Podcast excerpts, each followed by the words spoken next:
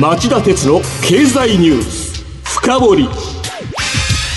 皆さんこんばんこんにちは、えー、番組アンカー経済ジャーナリストの町田鉄です。今日も新型コロナウイルス対策をして放送します。皆さんこんにちは。番組アシスタントの杉浦舞です。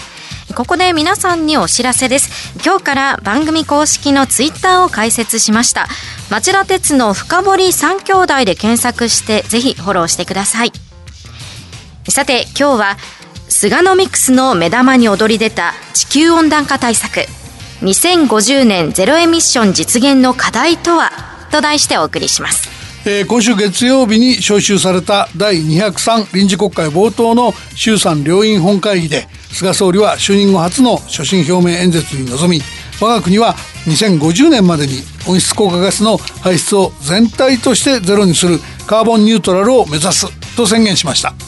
僕は重要な決断だと高く評価していますが実現は容易ではありません。そこで今日はこの時期になぜこの転換が必要だったのかその背景と超えなければいけないハードルについて考えてみたいと思います。それでは CM の後早速町田さんに深掘ってもらいましょう。町田鉄の経済ニュース深掘り。資産運用をお考えの皆様運用は日本株式だけで十分と思っていませんか？話題のスマートフォン、電気自動車、インターネットでのショッピングなど周りは外国企業で溢れています。大和証券では、お客様の資産に外国株式を加えた運用のご相談を受けたまわっております。アメリカをはじめ、ヨーロッパ、アジアなど、世界およそ20カ国の外国企業の株式に投資が可能で、各種情報も豊富に取り揃えております。外国株式は大和証券。これを機会にぜひご検討ください。外国株式のお取引は株価の変動、為替相場の変動等による損失が生じる恐れがあります。また、お取引にあたっては、契約締結前交付書面等を必ずよくお読みください。登録番号関東財務局長金融商品取引業者第108号の大和証券株式会社がお送りしました。今日の深掘りえー、では、ま、杉浦さんからまず、えー、総理の所信表明演説の振り返りをお願いします。はい。菅総理は月曜日午後の衆参本会議で所信表明演説を行い、組閣以来強調してきた新型コロナウイルス対策と経済の両立、デジタル社会の実現の2つについて述べた後、初めて明らかにする政策の一番手として地球温暖化対策を取り上げました。所信表明演説の最大の売り物として扱ったと言えますよね。えー、内容もお願いします。はい。2050年カーボンニュートラル、脱炭素社会の実現を目指すことを宣言すると述べた上で、温暖化への対応は経済成長の制約ではなく大きな成長につながると経済界や国民に訴えました。鍵となるのは革新的なイノベーションだと指摘した上で、実用化を見据えて研究開発を加速度的に促進するとか、規制改革などの政策を総動員し、グリーン投資のさらなる普及を進める。脱炭素社会の実現に向けて国と地方で検討を行う新たな場を創設するなど総力を挙げて取り組みますと宣言しました。避けて通れない原子力などの電源構成の見直しの話にも触れましたよね。最後に省エネルギーを徹底し再生可能エネルギーを最大限導入するとともに安全最優先で原子力政策を進めることで安定的なエネルギー供給を確立します。長年続けてきた石炭火力発電に対する政策を抜本的に転換しますと言い切りました。つまり所信表明は地方創生や社会保障携帯電話料金引き下げといった課題の前に取り上げることで、えー、総理自身が地球温暖化対策にかける意欲の高さを示したのが特色でした、はい、で政権発足以来菅総理は繰り返しアベノミクスの踏襲をかけてきました。原子力政策はもちろんゼロエミッションについても知らん顔を決め込んできた安倍政権と同じスタンスを見せていたんです。そういう意味では脱炭素社会を進めるというだけでなくもう一つの脱つまり脱アベノミクスを実質的に初めて宣言した経済政策としても注目されますね。それにしても唐突な感じがしたんですが菅さんはどうして表変したんでしょうか？あのねこれ表面水面下の話なんですけど菅さんはあの安倍政権時代官房長官として経済政策面で国民の不況を買いかねない政策に政権が踏み込まないように舵取りをしてました。国民の支持を失いかねないと本格的な原子力の再稼働など脱炭素政策に及び腰だったんですね。それはどういうことですか？あの安倍政権が発足して間もない頃ある経済産業省関係者が官房長官だった菅さんに原子力政策の推進策を説明に行ったところ選挙で票にならない。人気が離散しかねない。そんな政策を持ってくるなと。えー、こっぴどく叱られたっていうんですよ。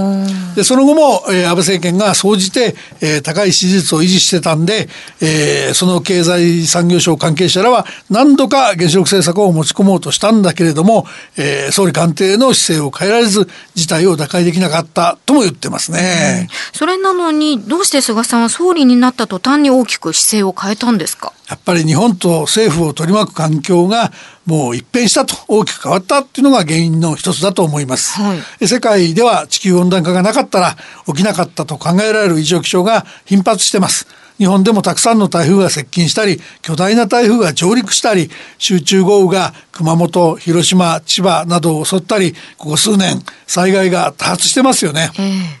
一方国際社会から日本に対する批判も、えー、強まってましたマドリードで去年開かれた COP25 第25回国連気候変動枠組条約締約国会議では EU ヨーロッパ連合が2050年にゼロエミッションを実現すると公約したにもかかわらず日本は石炭火力発電の見直しすら打ち出せず皮肉を込めて、えー、小泉環境大臣が環境 NGO の団体から化石賞を贈られる不名誉によくしたことは皆さんも、えー、よく覚えてるんじゃありませんかね。その後、脱炭素に関しては最大の抵抗勢力の一つだった中国が一変。EU に続いて、まあ、10年遅れの2060年ながらゼロエミッションを実現すると宣言。さらには、えー、今週水曜日韓国のムン・ジェイン大統領が国会で新年度予算案に関する演説に臨み2050年に国内の温暖化ガス排出をゼロにすると表明しました。はい。またアメリカでも大統領候補のバイデン前副大統領がパリ協定への復帰とアメリカの2050年のゼロエミッション達成を公約しており来週に迫った選挙で勝てばその実現に邁進するでしょう、今や脱炭素は、えー、世界の潮流なんです、えー、そろそろ腹を決めないと日本が取り残されないそういう状況にあったと言えると思います。なるほど。では町田さんは今総理のグリーン社会の実現宣言というのをどう評価しますか？あの止めていた張本人として責任を取って、えー、しっかり方針転換を打ち出したっていうだけじゃなくて、えー、施政方針演説を聞くと大変意欲的に取り組む覚悟を見せてますよね。えー、僕は第一歩としてはすごく高く評価しています。はいえー、本来の意味の通り高く評価するっていう意味でまさに君子表現だと言いたいですね。ですが肝心の具体策作りはこれからで大切なのもこれからです。EU にも中国にも韓国にもアメリカのバイデンさんにもそして日本にも言えますが口で言うほどゼロエミッションは簡単なことではありません。ところで菅総理にこの方針転換を促したのは誰なんですか？まあ、あのいろんな説があります、はい、国内の動向に手足を縛られて、えー、COP25 で化石賞を贈られた小泉環境大臣が、えー、菅総理にその官房長官時代から直訴してたんだっていう説、はい、議長国として、えー、京都議定書をまとめたもののその後はなかなか国内ですら主導権を握れなかった環境省が今回は頑張ったという説、うん、そして一部の電力会社がここに来て、えー、脱炭素にえー、舵を切る意欲を見せていることがあってこれで戦える環境が整ったと判断した経産省が改めて、えー、総理のご下問に、えー、ゴーサインを出したという説。まあ、このうちある関係者は僕の取材に、えー、環境省に押されてなってしまったということではないんじゃないかと総理は経産省とじっくり議連していたようだよと力説する人がいたのはまあ事実です。ですが大事なことなのでもう一度繰り返しますがそっちじゃなくて肝心の具体策作りはこれからですから大切なのはこれからです。ゼロエミッションは目標に掲げただけで実現できるわけでは決してありません。それはどういうことですか？例えばですね、ええ。CO2 の排出が多く悪者扱いされることが多い、えー石炭火力発電なんですけど、はい。兄弟番組の町田鉄の経済リポート深掘りの特別企画に先週出演してくれた日本経済研究センターの小林達夫政策研究室長はこれまでの日本の長期削減目標である2050年8割削減のためでさえ非効率石炭火力発電所の全廃では全く足りないと話してました。それによると全体で8割の削減抱えているのに、えー非効率石炭火力発電の全廃だけでは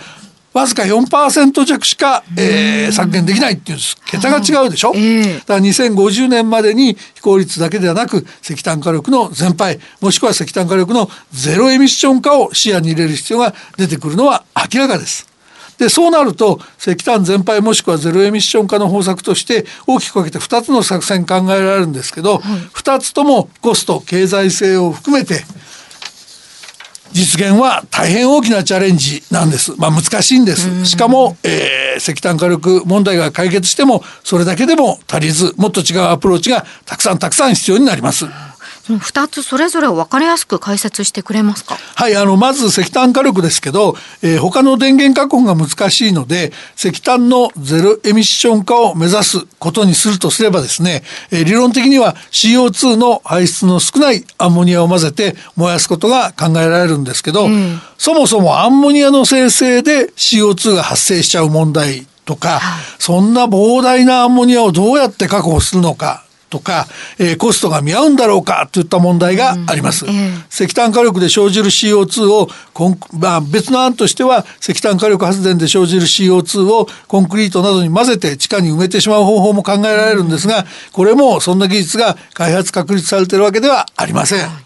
再生可能エネルギーを伸ばすには膨大な設備投資が一方で必要です。えこれに送電、これには送電網一つをとっても従来と大きく異なるネットワークが必要で、あの、というのは、あの、今は都市近郊の火力発電所から電気を運んでくる、あの今のように運んでくるんではなくて、その、例えば海の上の風力発電所や、えー山の上の太陽光発電所から大容量の電気を持ってくるわけですから、そういう送電線、送電線今ないですよね。で、そういうものに実際に投資できれば成長の大きな原動力になる反面で、そもそも資金が調達できるっていう保証がないっていう問題もありますよね。そうですねで仮に十分な再生可能エネルギーが確保できたとしても、えー電気を貯めていく電池の確保は相当難しい。この場合バックアップとしてやっぱりクリーンな石炭を含む火力や原子力の確保が必要になります。ところが今度はこの原子力の再稼働一つとっても最終処分地が決まらないし住民の理解が得られてないし課題が山積みですよね。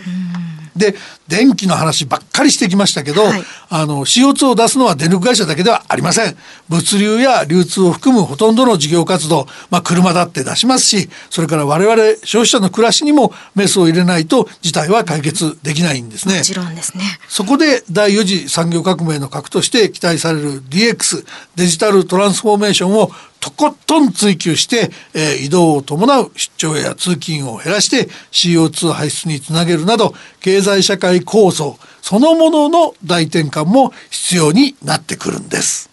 以上今日の深掘りでした